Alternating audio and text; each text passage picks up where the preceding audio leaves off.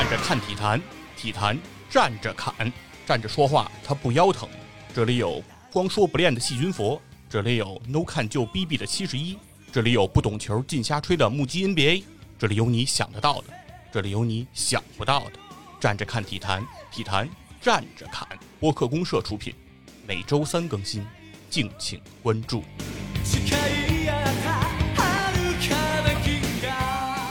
大家好，欢迎来到体坛站着侃，我是光说不练的细菌佛。今天呀，咱们一块儿聊聊一个深刻的话题，就是关于中国足球。因为自从节目开办，身边其实就一直有朋友在问，啊，很多听众也有这个好奇，就是中国现在俨然是一个体育的强国，感觉水平很高。在奥运会上也屡创辉煌，多次创造佳绩。那么中国的足球，哎，相对于中国体育的其他光辉成就来讲，似乎是啊配不上中国当今的这个成就。那这是为什么呢？啊，很多人在很多时候随便什么阶段就可以拿中国足球出来说说事儿。谁都可以对中国足球调侃几句，不管他是不是这辈子都没碰过足球，但他也可以哎随意的贬损。那又是怎么造成了这样的一个情况？那今天咱们就一起说一说中国足球这个路它在何方。那说到中国足球成绩差，哎，很多人就将矛头直指中国足协，毕竟嘛，足协。是中国足球的这个主管单位，那你足球运动搞得不好，那足协必须出来背锅，责无旁贷，这是毋庸置疑的。那中国足协对于中国足球的这个发展，究竟做出了哪些不可磨灭的贡献呢？那就不得不提到老生常谈的那几个段子，是吧？早年间，哎，数十年前，中国足协为了提升中国足球队头球的水平，颁布了一条政策。什么政策呢？在这个联赛里啊，头球得分算两分，脚踢进去算进一个球，头顶进去就算你进两个球。我的天哪！这一项伟大的举措。于是导致比赛中出现了很多啼笑皆非的场面。面对空门，前锋并不将球直接打入，而是将球挑起，再用头将球顶进去。这还不算最过分的，最过分的是，甚至可以趴在草地上把球顶进球门，为的就是要这两分。可以说呀，中国足协制定政策的执行能力。对政策的落地，哎，是非常的卓有成效，但是对于人性的判断上是有点失之千里。他完全没有想到一个规则的出台可以衍生出怎样的应对举措。这就是中国足协颁布的头球算两分政策。那类似的情况其实还有很多，比如说前几年。中国足协为了各俱乐部能够加强青训，于是呢就颁布了说这个 U 二三新政。那什么叫 U 二三呢？那就是二十三岁以下的球员。哎，因为足协发现，在联赛中大量的主力球员，甚至主要轮换的替补球员，那年龄都是偏大的。那小球员在这个联赛当中好像没有出头之日。那小球员意味着什么？意味着中国足球的未来呀！那意味着国家队未来五年、未来八年，甚至未来十年的发展。那中国足协呢，真是看在眼里，他急在心上，怎么办？于是颁布了所谓叫 U 二三新政，就是二十三岁以下球员必须在联赛的比赛当中，哎，每场每队至少要派上三人次。这样的 U 二三的球员，给年轻球员一定的机会。这一政策的出台，也同样换来了令人惊讶的这样的一个应对举措。某支球队在联赛中曾经发生过这样一幕：在比赛行将结束的阶段，他们派上了自己的替补门将，哎，年龄小于二十三岁的替补门将，但是他的职责不是守门，而是把他派上了锋线。替补门将左前锋，将其换上，而三分钟之内又马上举牌，将这样一名替补前锋换下，换上另一名。二十三岁以下的球员，于是，在短短的几分钟之内，该队就完成了两名二十三岁以下球员出场的这样的一个记录，可以说是非常非常的惊艳，令人佩服。那就是说，足协对于自己政策的执行还是颇有信心，知道各队一定会尽力完成这样的 KPI，但是。对于人性的应对，中国足协明显准备不足。那除此之外呢？其实中国足协还有很多非常知名的政策，比方说当年北京国安和这个深圳平安两队在联赛当中积分相同，但是净胜球啊、胜负关系呀、进球数啊，其实都不一样。但是没关系。中国足协认为，如果凭借那些细枝末节来判定谁是亚军、谁是季军，显然有失公允。什么事情最公平？运气最公平。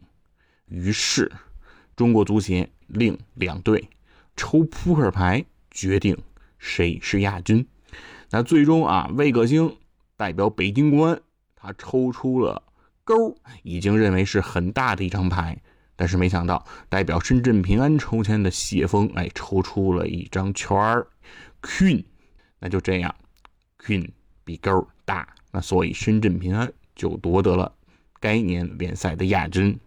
对于这个联赛的排名啊，其实中国足协一直都是有些草率，似乎觉得这个排名搞一搞游戏都会让他们非常的快乐。早在中超元年建立的那个时候，那哪些球队能去踢中超？那显然是引人关注。哎，这个时候中国足协哎又为了刷自己的存在感，颁布了一条政策。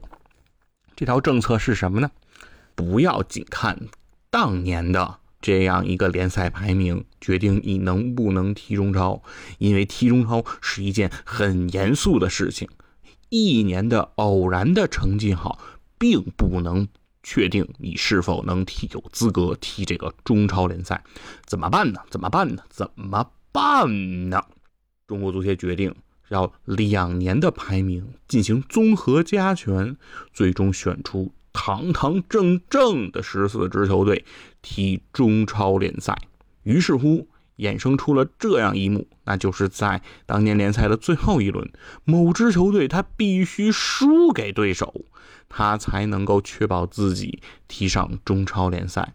如果他只要战胜对手，那他就将出局。哎，这就是造成了经典的一幕，叫做输球保级。可想而知啊，哈，面对这样的局面，哪个球队能赢啊？是不是？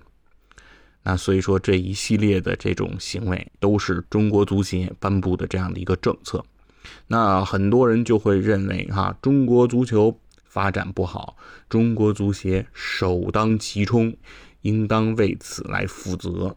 那这个说法，我认为它也有一定的道理，对吧？因为中国足协，那你是主管部门，对吧？你的主管领导呢，可以说是足球的当家人。家当的不好，那你自然要为此而负有责任。那当然，中国足协的上级领导部门，哎，国家体育总局，那也是对中国足球的发展负有着一定的责任。这一点其实也是责无旁贷。但是呢，如果你站在总局的角度，你去思考这个问题，你就会发现，中国足球发展不好，那也是一种必然。那为什么呢？作为总局来说，要在国际赛场上，要在奥运会上取得好的成绩，那，他的目光那必须锁定能够争金夺银的这些奥运项目。对于中国足球这样一个以冲进世界杯、打进奥运会为最高目标的这样的一个团队，那体育总局能够给予的关注，能够给予的目光，那一定是少之又少，这也是必然，对吧？如果我们每个人去做体育总局的领导，我们必然也会做出这样的选择。那有着那些能给你在政治上啊，在战绩上。在你的这个功劳簿上写上浓墨重彩一笔的诸多项目之后，你怎么还有精力、还有余力来去照顾这个中国足球这样的一支队伍呢？对吧？这是显而易见。但是其实政策上对于中国足球的影响其实也不止于此。我们举一个小的例子，有一名年轻的球员。当年年轻，当年的年轻球员，他的名字呢叫王楚。王楚这名球员出生于一九九一年，十四岁的时候他就到了法国的梅斯俱乐部进行训练。当时啊，其实一起跟王楚一起到梅斯的，哎，还有另外两名球员，其中就包括后来效力于北京国安的张驰明。这样的几名球员到了梅斯之后，经过梅斯的考察，梅斯决定只留下这个王楚。哎，他认为另外的两名球员啊的培养潜力，哎，没有这个王楚的价值高。那所以王楚呢就很有幸的留在了梅斯。王楚在梅斯是个什么水平呢？王楚在梅斯。跟这个皮亚尼奇，哎，成为了室友，哎，两个人住一屋。那后来大家都知道，皮亚尼奇在尤文图斯，哎，那也是主力中场，是混得风生水起。那同时呢，在队中，哎，他和皮亚尼奇也被称之为梅斯双子星，并称啊梅斯的双少。可以可见啊，当时呢，王楚的呼声还是非常的高。同时，当时。在梅斯队中的，哎，还有现在的这个利物浦锋霸啊，利物浦锋线上的黑又硬啊，一股黑旋风马内。当时马内也效力于这个梅斯青年队，但是呢，马内受人关注的目光，那显然是不及王楚，他只能跟在王楚后面做王楚的小弟。所以说，王楚当年，哎，就是这样一个局面。在当年的这个欧青赛上，哎，在这个欧洲青年俱乐部的这样一个比赛当中，王楚也是夺得了该届比赛的这个 MVP 最佳球员。力压的人是谁呢？哎，力压的就是现在的这个比利时扎球王埃登阿扎尔。当年的阿扎尔，哎，是只能跟在这个梅楚的身后，看着梅楚的车尾灯。就是这样的一名球员，那可以说是在法国梅斯混的那叫是风生水起，是前途不可限量。因为这个王楚的特点啊，是技术非常的好，战术意识也非常的强，被称之为这种球队的大脑，在这个球场上踢球，哎，颇有哈维的风格。那所有的中国球迷当时都认为中国。国家队哎，未来将会拥有自己的哈维，王楚的调度，王楚的助攻，哎，那将是中国足球的希望。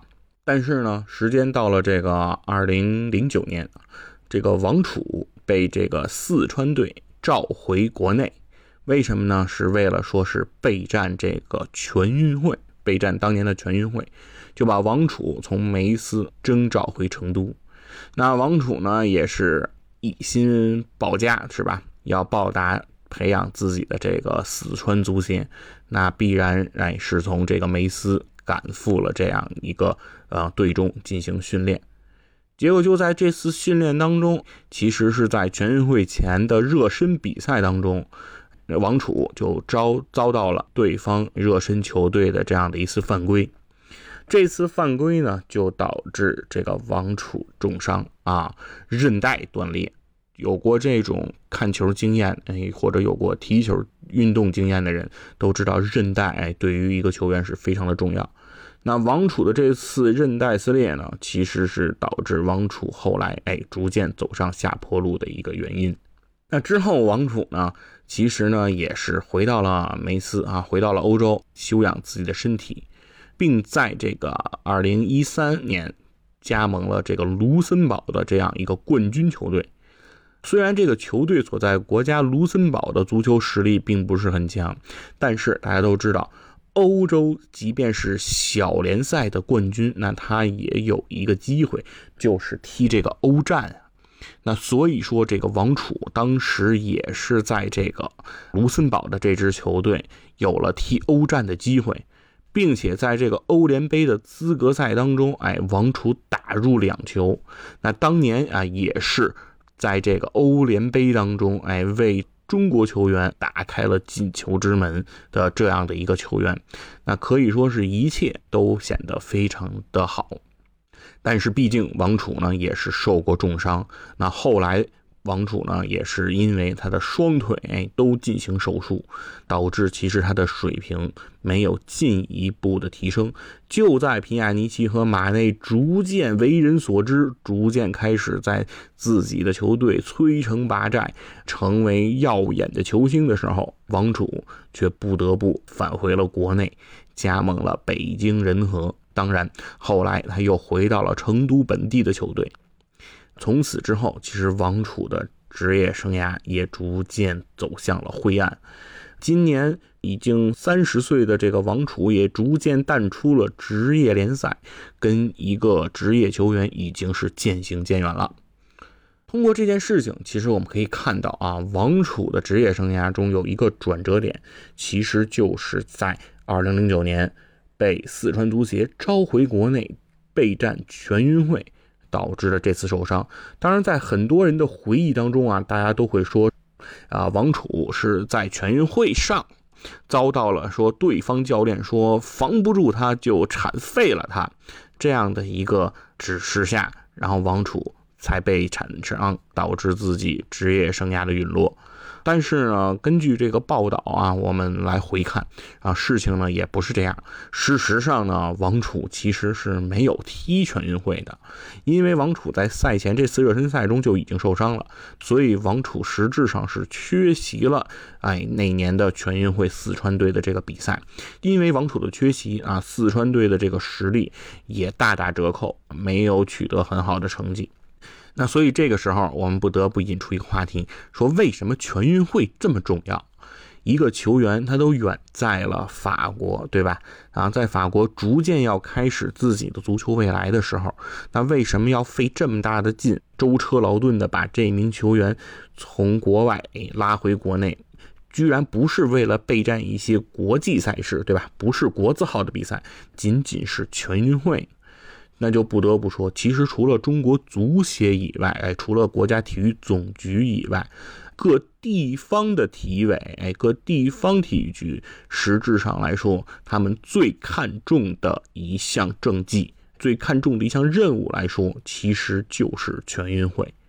因为这个道理呢，也很简单，就是我们老百姓的目光呢，其实更多的会聚焦这个奥运会，会聚焦这个世界大赛。但是啊，奥运会能夺金牌，哎，能夺奖牌的人毕竟有限，是不是？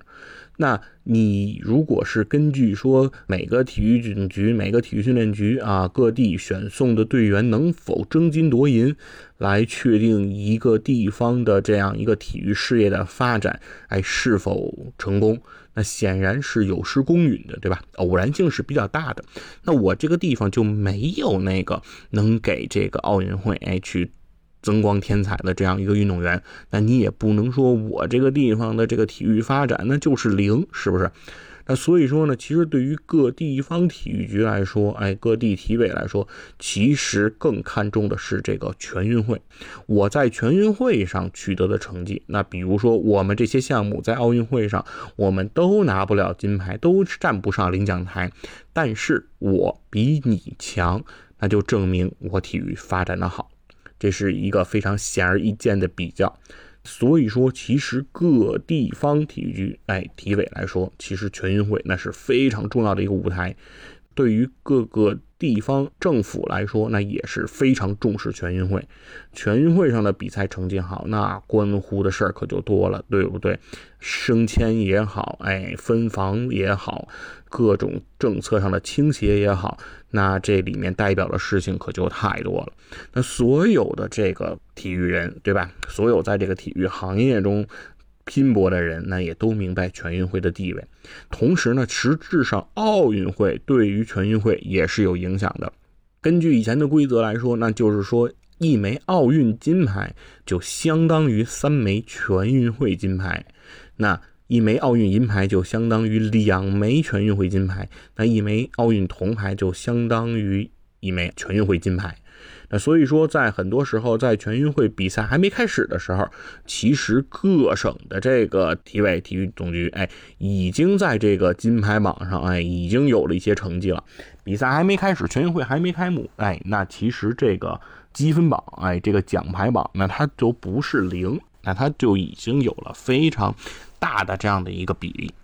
那在这样的一个情况下呢，其实大家就可以看出来，说一个地方的体育局，哎，要想在全运会上取得一个好的成绩，那就是尤为的重要。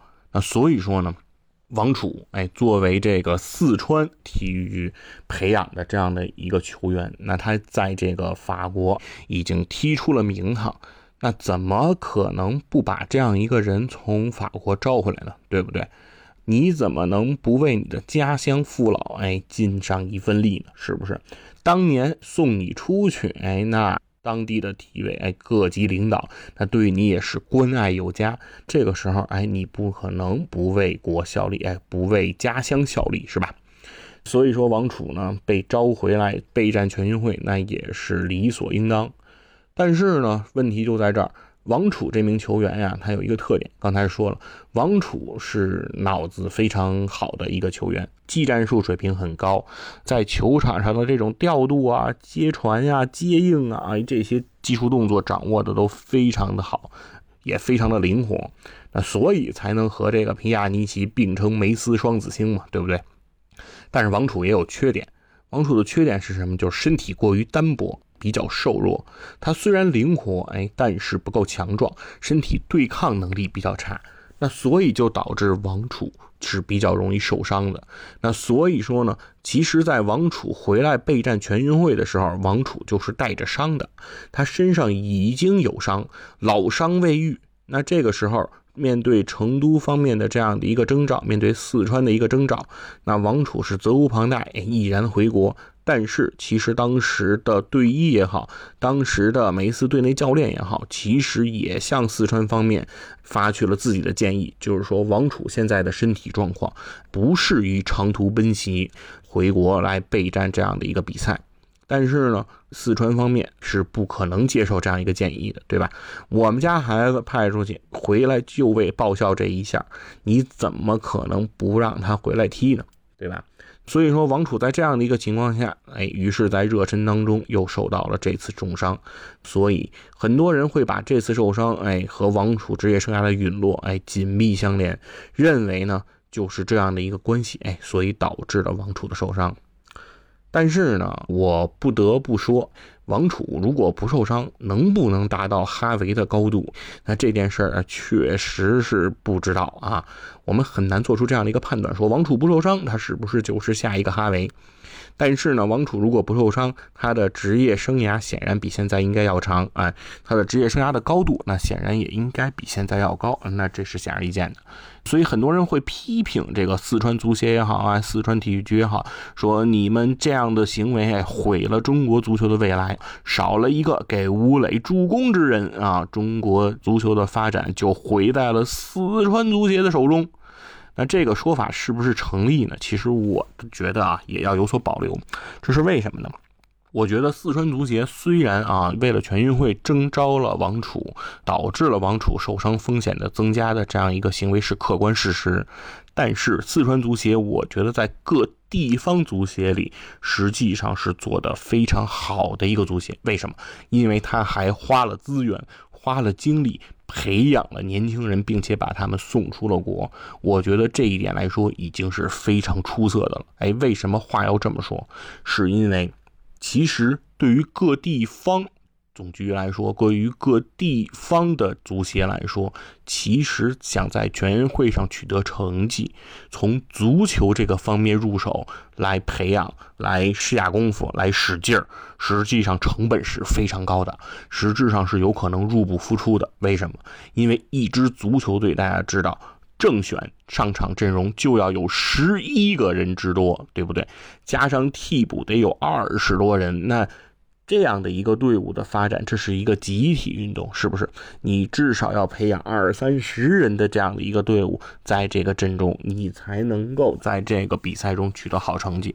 但是，你培养了这么多人的一个运动，最终在全运会上，即便夺金，那也仅仅就是一枚金牌。对不对？那如果我培养的是一个举重运动员，我培养的是一个射击运动员，我培养的是任何一个单人项目运动员，那他所有团队、教练，对吧？训练师，哎，营养师，我都给他配上，也未必能超过十个人，对吗？但是在比赛中，如果夺金，那他就是一枚金牌。而且，如果这是一个中国的优势项目，他还很有可能登上奥运会，在奥运会上夺得成绩。那在奥运会上一旦夺得成绩，金牌还可以往上翻番。所以说，对于各地来说，其实培养足球，那这个东西是不符合。政府的这样一个利益的，那其实大家都知道，这样的话成本太高，而而所得实质上是并没有增加的。那为什么要在这上面花精力呢？对吧？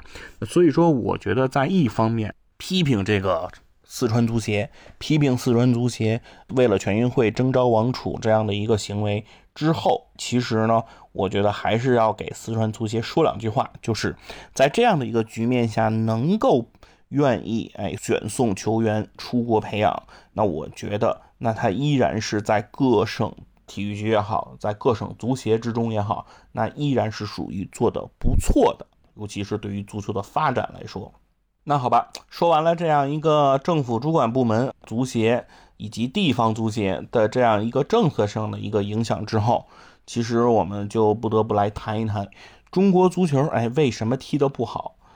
很多人就说呀，说这个足球它的本质实际上是一项脑力运动，它是一个智力的比拼。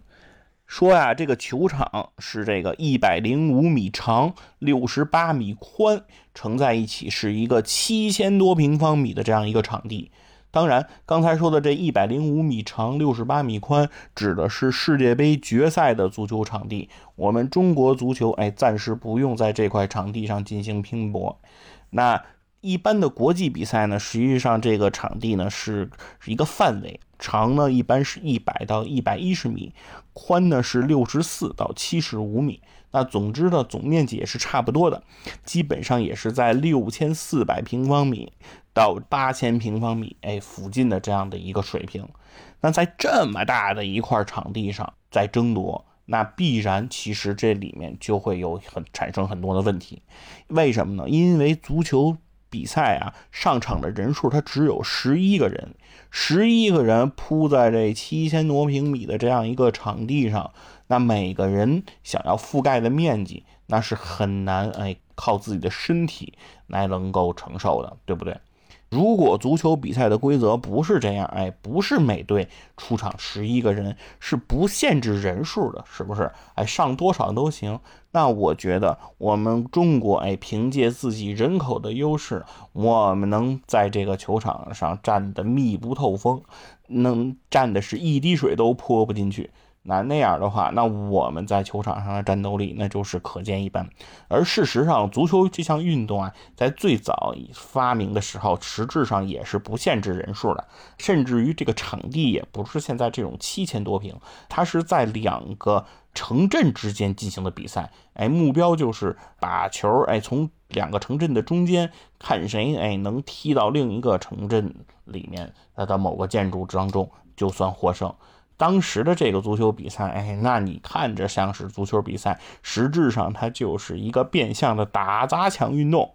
这个足球，哎，有的时候就飞入店铺，踢碎玻璃，但是后面跟随的人是蜂拥而入，哎，那就是一起抢劫行为。这是足球早先的这样一个来历啊，我们不多说了。那我们接着说一说，那因为每个人能够覆盖的面积它很有限。所以，足球这项运动它就需要很强的预判，它就需要通过你提前的预判来够弥补，哎，每个人哎覆盖面积不足这样的一个事实。所以很多人就说，足球这项运动，哎，它本质上是一项脑力运动。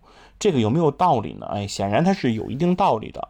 所以说呢，中国围棋队的足球水平，哎，一直来说是非常不错的。那中国围棋队，那显然说是你说他的身体素质有多好，那显然肯定是不如其他的这样的体育项目。但他为什么足球的水平可能在啊非足球的这些呃专业队面前，他的水平还是不错的？那其中跟他们的哎脑子非常的灵活，跟他们的预判大局观哎等等都是有一定的关系的。这个我是相信的。但是。大家还是不能忽略一点，因为足球的本质啊，它是一个对抗运动。你其实和对手是在同一块场地上进行这种贴身的肉搏的这种对抗来产生的，就是你所谓的预判，你所谓的大局观，你所谓的技战术的准备，这一切都要建立在对抗的水平上。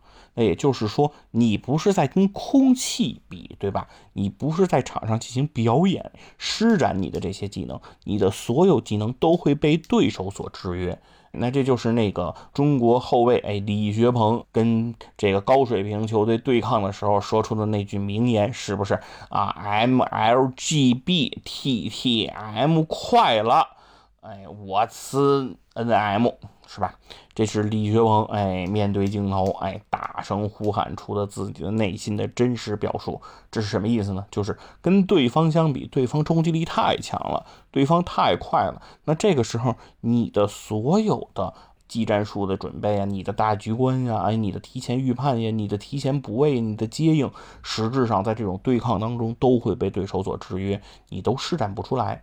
那所以说，并不是说我们玩命的练脑子这项运动就能够提升的，这还是一个关于你足球本能的一个选择。为什么？在高对抗的情况下，你很多时候你的动作并不是深思熟虑之后才形成的，这事实上是基于你的本能来实现的。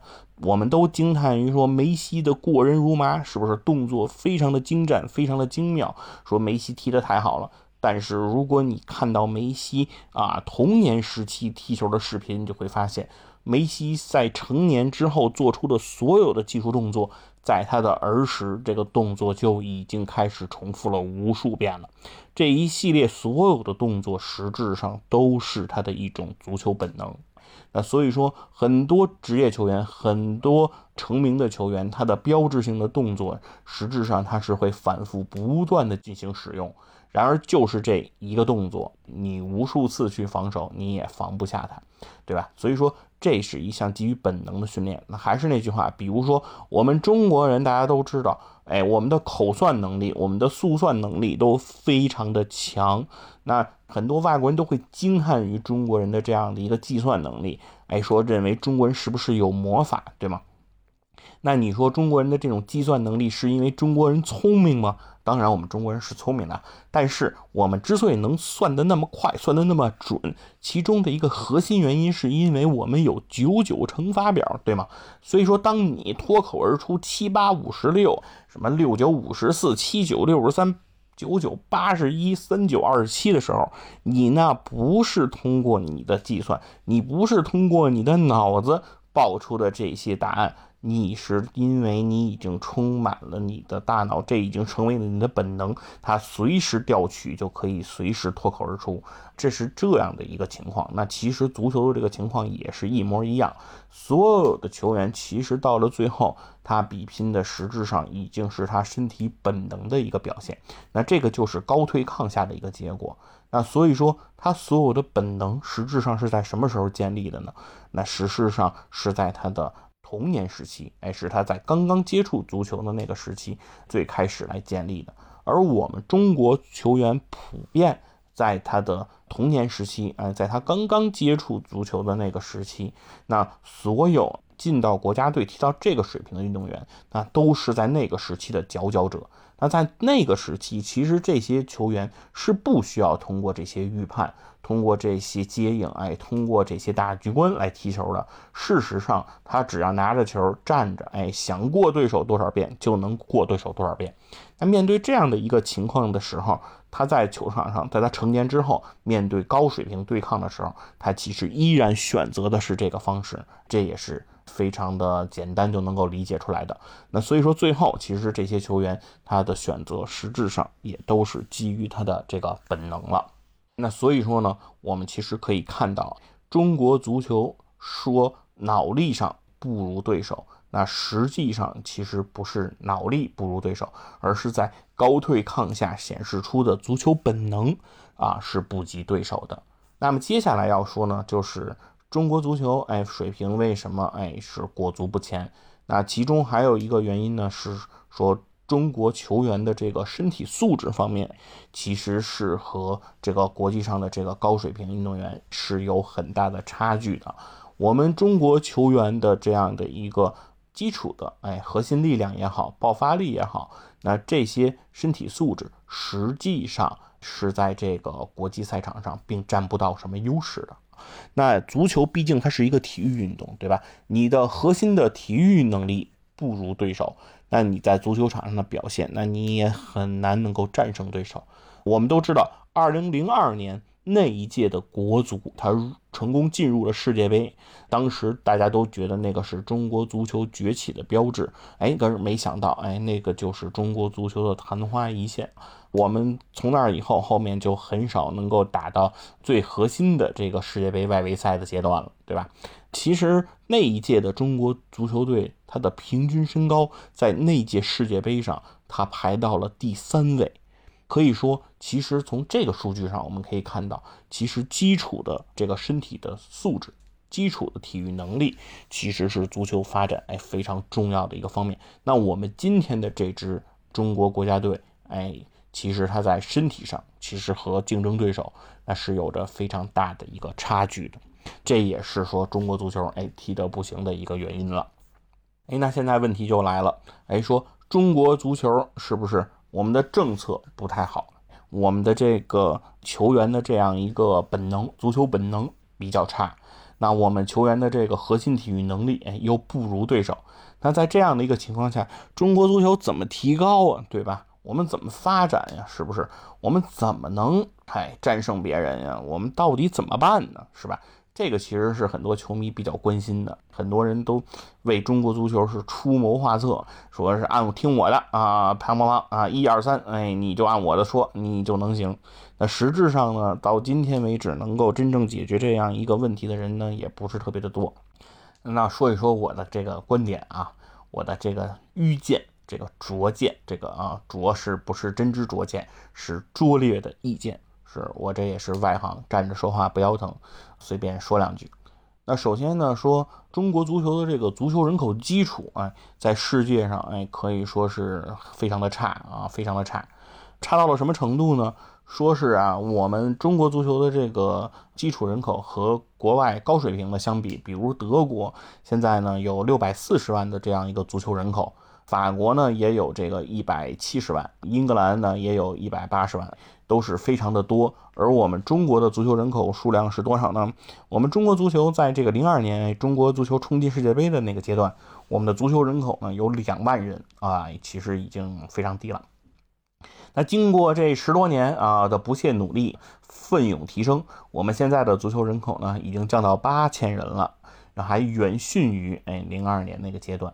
所以说呢，你指着这八千人的这样一个注册球员的这样一个基础。能够说提升这个中国足球运动的水平，那显然呢是有所不足的，对吧？而且还有一点是，这八千人是注册球员，而中国足球教练的这个队伍的这个人才储备，实质上呢大概率也是从这。八千人当中来的，哎，我们都知道，说中国足球水平不行，那就是说中国注册球员的水平是不行的。那不行的这些球员，哎，成为教练之后，那他显然也非常容易成为不行的教练。不行的球员成长为了不行的教练，那本身水平又不行啊，人数又不多，是不是？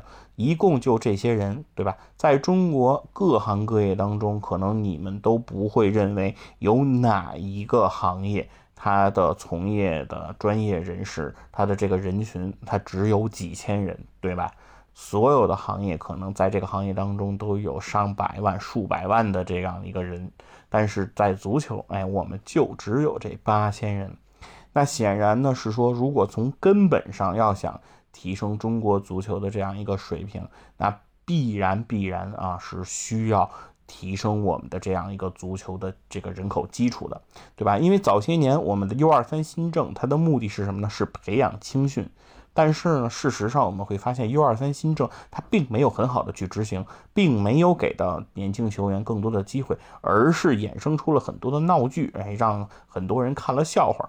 为什么呢？就是因为你的足球注册球员一共就那么多，你说让他更多的上 U 二三，他也得有啊，对吧？他都没有那么多的 U 二三，你让他怎么往场上派呢？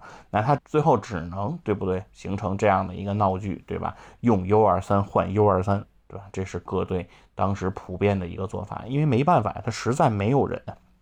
那所以说，如果你想搞青训，它的前提是你得有这样一个基础人口，那你就需要在各地更大规模的去兴建足球场，去有这样一个足球踢球的环境。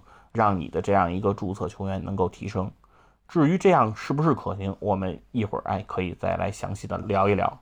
那这个显然呢，其实是中国足球想要提升自己根本水平的一个事情。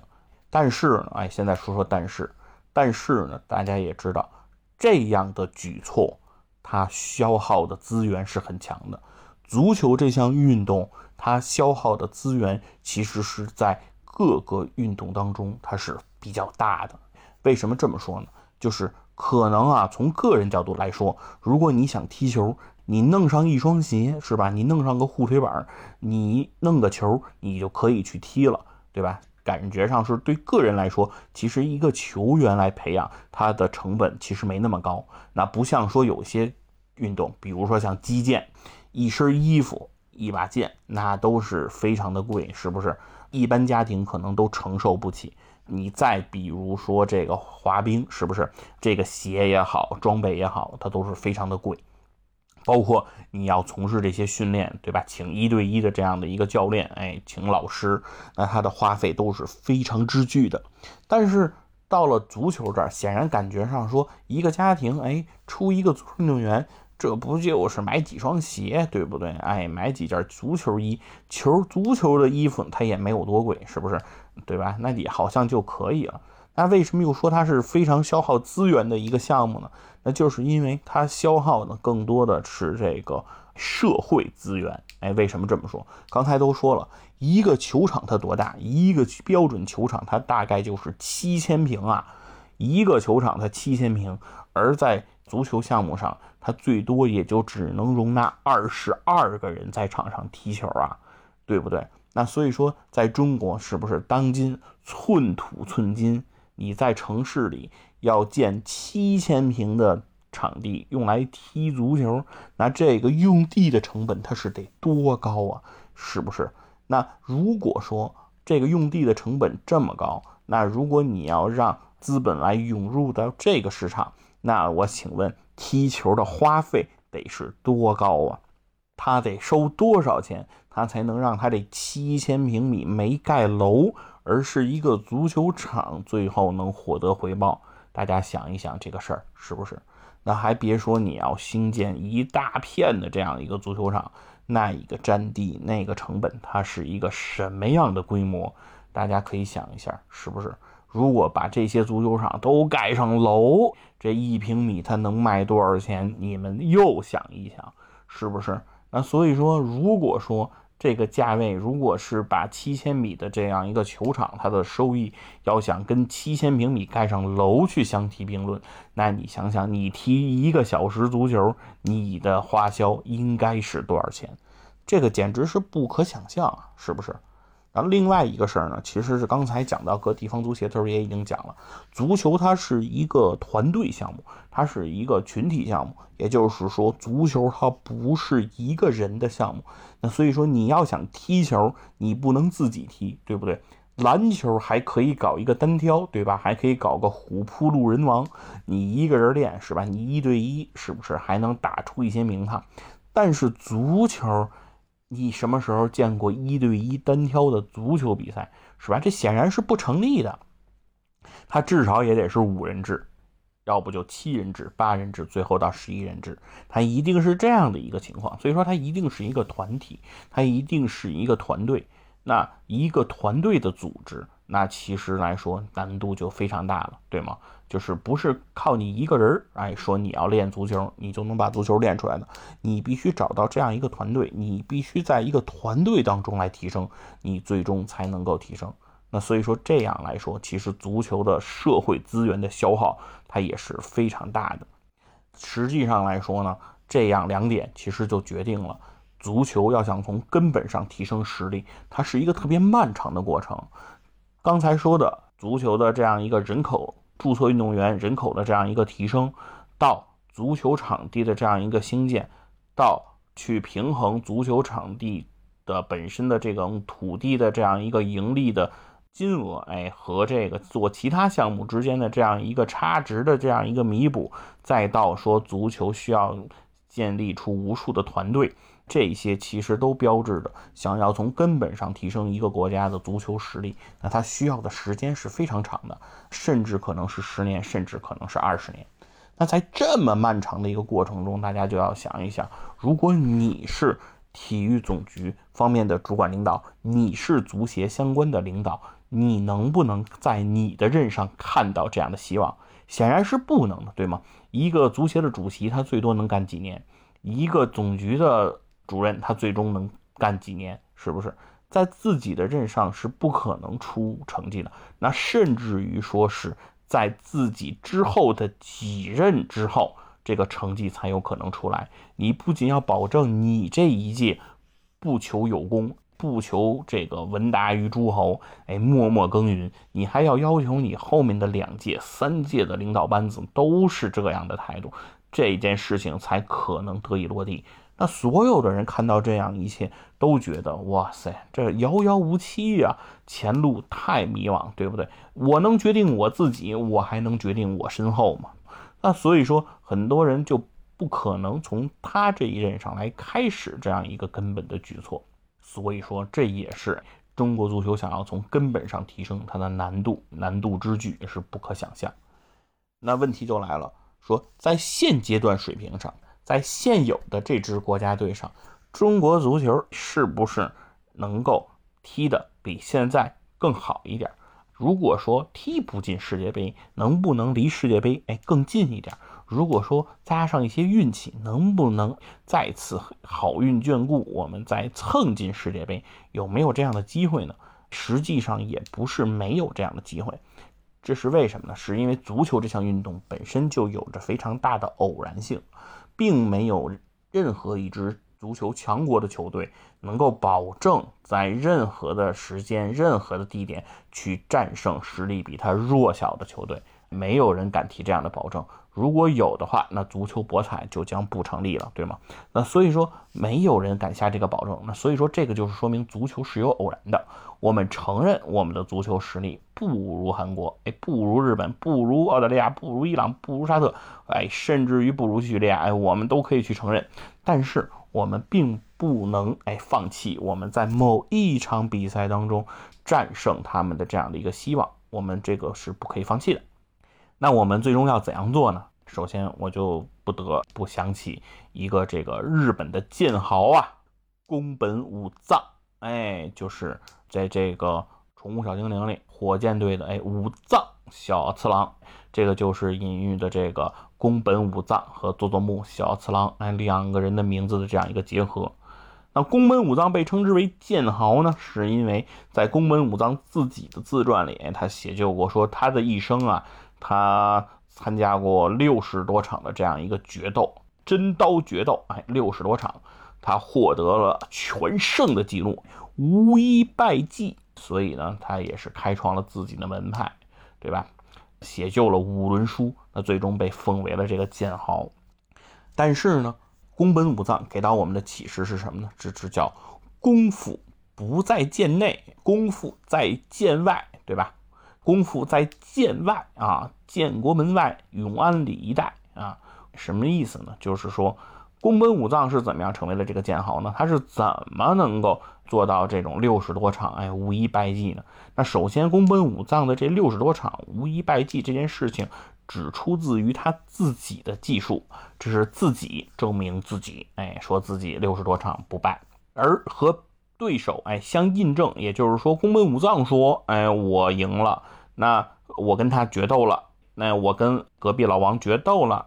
那隔壁老王在自己的这个纪传中也写到，说我和宫本武藏决斗了。那如果双方都有过这样一个记录的情况呢？其实呢，这种决斗呢，一共也就发生了十八场啊，一共是一十八场。然而呢，确实在这一十八场当中，宫本武藏呢也确实取得了哎其中大多数的胜利，宫本武藏的胜率也是非常的高的。那所以说，这也是奠定了哎宫本武藏能够成为剑豪的这样一个基础。问题就来了，宫本武藏是怎么取得的这些胜利呢？对不对？宫本武藏是怎么赢得的剑豪呢？宫本武藏的决斗呢，基本上是用了这样的一套方法，是什么呢？比如说，金花院长，哎，现在是正在修习剑道。比如说，假如说，咱们举个例子。金花院长已经是一个剑道高手了啊，已经是取得了一定的名望。那这个时候呢，金花院长就引得了这个宫本武藏的注意。宫本武藏呢，就希望通过战胜金花院长，最后呢，让自己的这样一个名望进一步的提升。于是呢，宫本武藏就来找到金花院长，说要和金花院长进行决斗。那在金花院长这样的绝顶高手看来，宫本武藏名不见经传，并不是什么了不得的人物。那金花院长当然是满口答应，说当然来吧，来吧，啊，来了我剁了你，是不是？就像打爆细菌佛的头一样，哎，打爆你宫本武藏。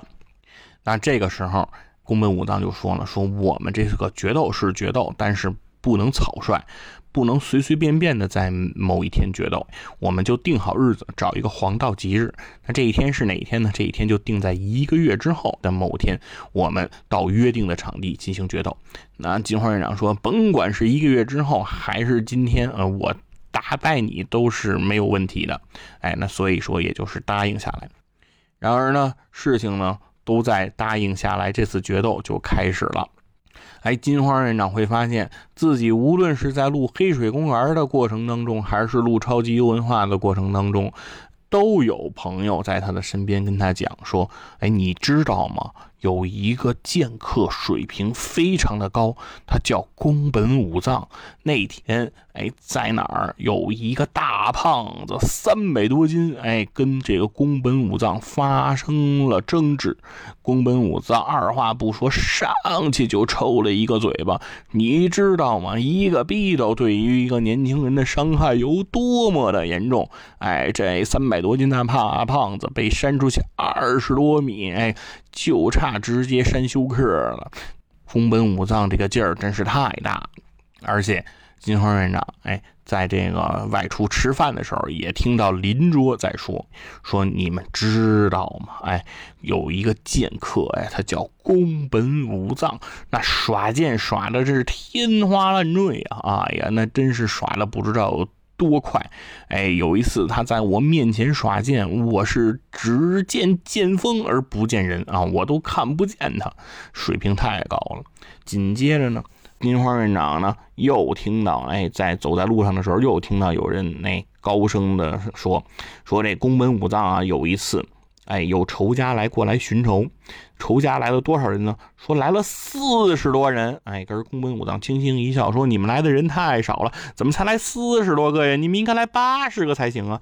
哎，而且这些四十个人二话不说，上去就剁宫本武藏，而宫本武藏插招唤师，就和他们站在一处。而最后，这四十多人，哎，是这个伤亡惨重，有十几个人，哎，当场送命，还有二十多人受伤。宫本武藏是毫发未伤，就战胜了这四十多人。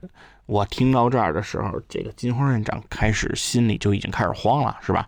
啊，已经开始打鼓了，说这宫本武藏实实力有这么强吗？啊，之前我都没听说呀！我的天！我要早知道宫本武藏他这么强的话，那我就不跟他打了，对不对？我干嘛要答应这个事儿？回头我这一输，还丢脸不说，还有可能送命。哎呦喂，心里就开始没底。于是金花院长说：“得了，我换换脑子吧，对吧？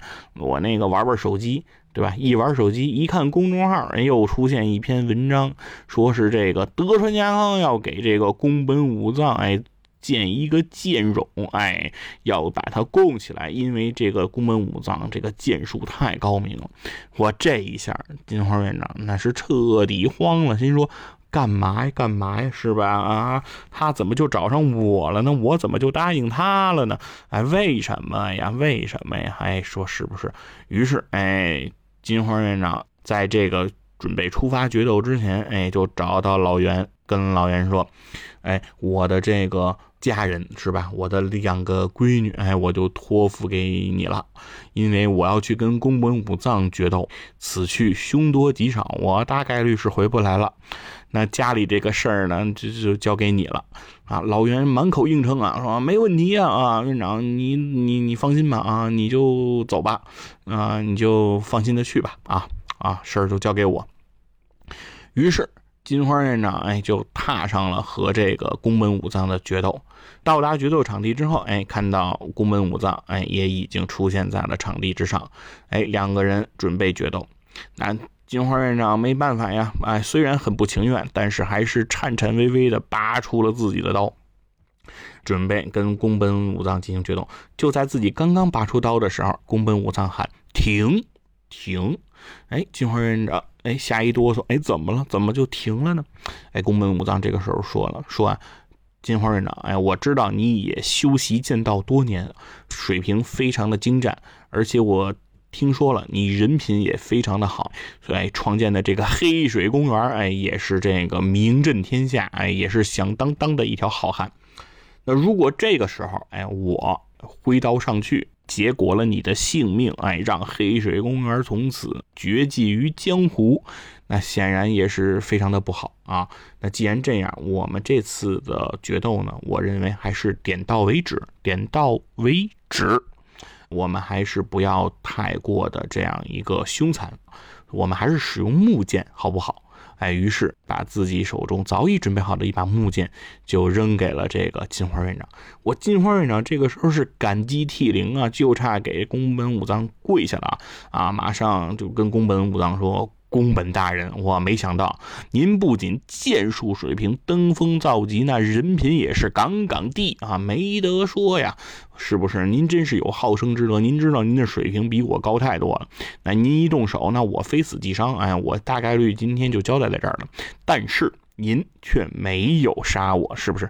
您给了我一线生机，哎，您说用木剑就行了，那什么意思？那就是您有好生之德呀，宫本大人。没想到，没想到您是这样的宫本大人，我对您佩服真是五体投地。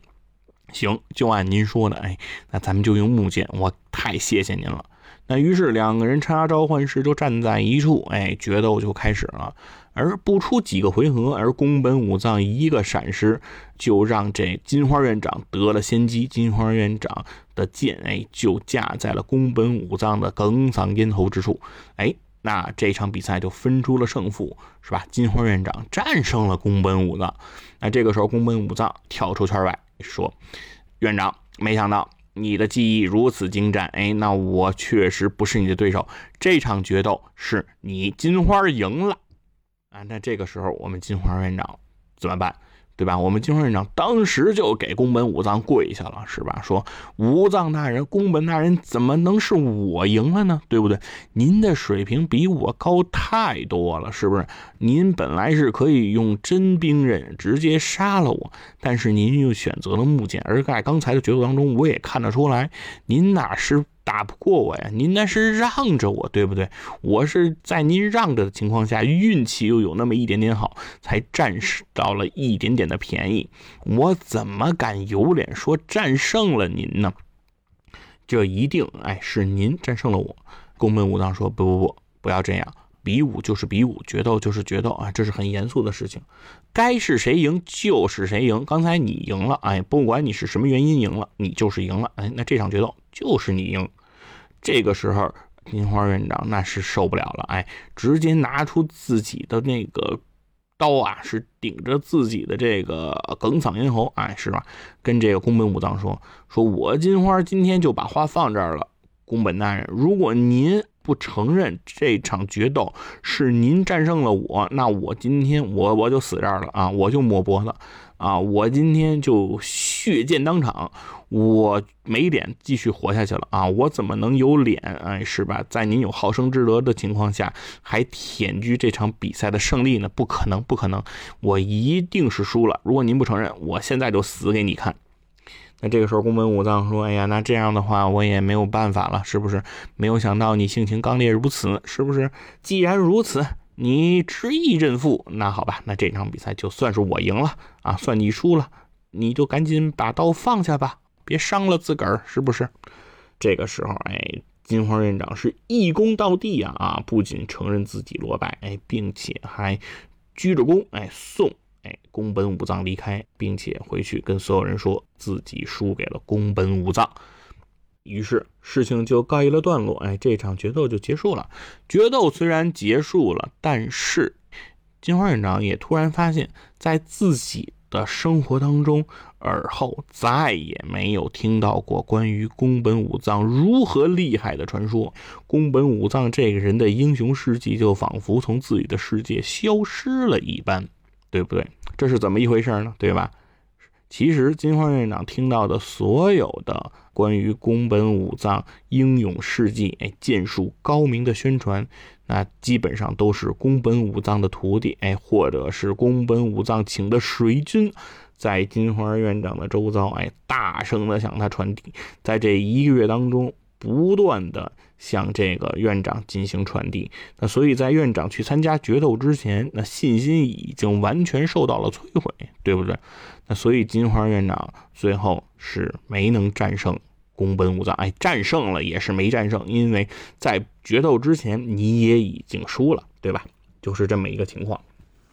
那其实包括哎，跟这个佐佐木小次郎在岩流岛的那次决斗，哎，很多人其实都已经非常熟悉了，我们这里就不赘述了啊。那关键在于宫本武藏的那个迟到，约定的时间是早上八点，而宫本武藏早上十点才到。为什么宫本武藏十点到？不仅仅是为了让佐佐木小次郎感到焦急、心烦意乱，发挥不出自己的水平，消耗自己的体能，其实同时他也是做过了勘察。因为十点钟的时候是这个岩流岛阳光最强的时候，在阳光这么强烈的时候登岛，那那个时候其实是晃的佐佐木小次郎是睁不开眼。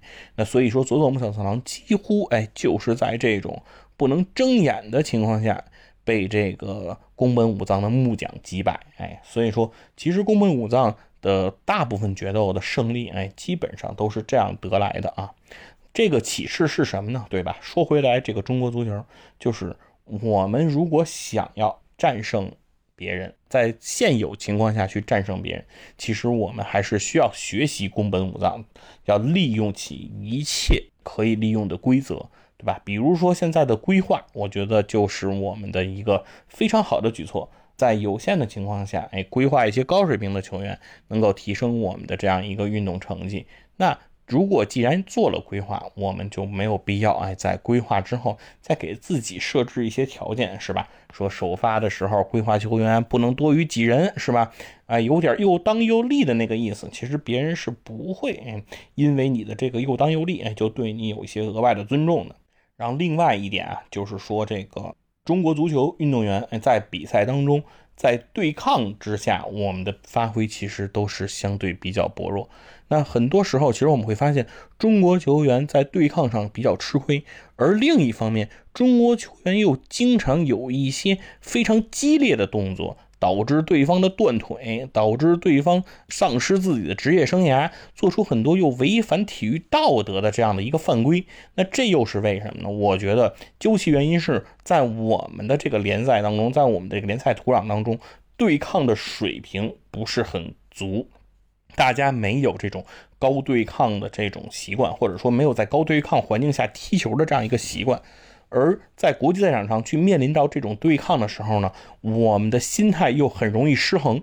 就是说，在野球场上，大家会有这种表现，是说很多球员在国内的野球场踢球非常容易急，非常容易出现打架斗殴事件。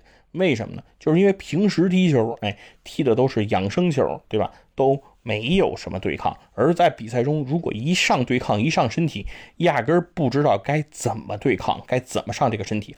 而很多外国的业余球队踢球，我们都会发现他们的对抗是很激烈的，对吧？他们对脚是非常狠的。但是在那种情况下，他们发生打架斗殴的情况是很少的。啊，我们有时候会发出这种惊叹，说这都打不起来。对，这是打不起来的，因为人家都是在足球规则下的对抗，所以双方都理解对方在干什么，所以就不会出现打架斗殴。而我们在踢球的时候，大概率我们的对抗都是不足的。那这个时候，如果谁用了非常规动作来进行这样一个对抗，那很容易造成这种。不能接受这种不能接受，那就是心态的失衡。心态的失衡就导致动作的变形，动作的变形就导致了恶意犯规的出现。哎，反而在场上我们会发现，中国球员一方面对抗不足，而另一方面下脚非常的黑。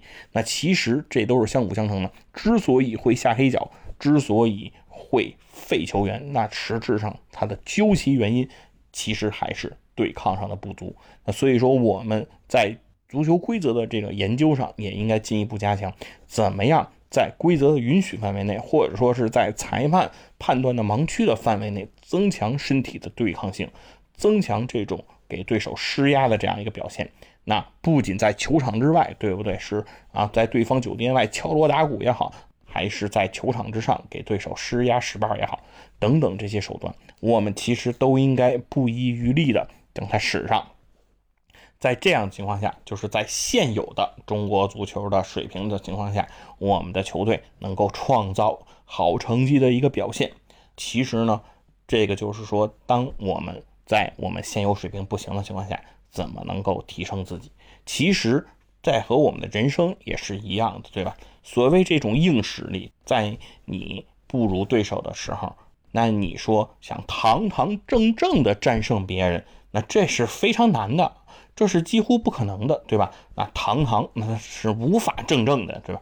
没有办法。所以说，如果你要是还想在基础条件不如对方的情况下，哎，战胜别人，那你不得不去使一些这种盘外招也好，不得不去想一些这种其他的方法也好，对吧？那如果唯结果论的话，其实大家都知道，从结果上来讲，那宫本武藏是剑豪，是不是？那是为后人所敬仰，对吧？五轮书，哎，那也是为人所崇敬的这样的一部作品。那这是怎么来的，对吧？这就是实打实的成绩来的，对吧？那就是你先把你的成绩提升上去，哎，在你的这个项目上获得尊重，在你所处的行业里获得尊重。所以，我现在希望大家，哎，能够。明白这一点，中国足球如果想要在现阶段哎取得一些成绩上的突破，那是离不开哎这样的一些行为，哎，那所以说这个呢，就是今天我对于中国足球的一些想法，哎，因为很多人都在想说中国足球为什么踢得不行，为什么踢得不行，是吧？啊，逮谁输谁，逮谁输谁。那其实它的原因是多方位的啊，要想改善，彻底的去改善这样的一个现状，哎，那它的时间是非常漫长的，哎，我们是需要给它非常长的时间的。那另外一个事情呢，是说我们还是需要说看到现在的这支中国国家队，哎，现在的现有情况下也是要看到希望，哎，看到我们是不是有更好的明天的。谈到这个足球的发展啊，最后啊，我们还是不得不说一点，也是非常重要的一点，这一点是什么呢？就是，呃，刚才我们所说了。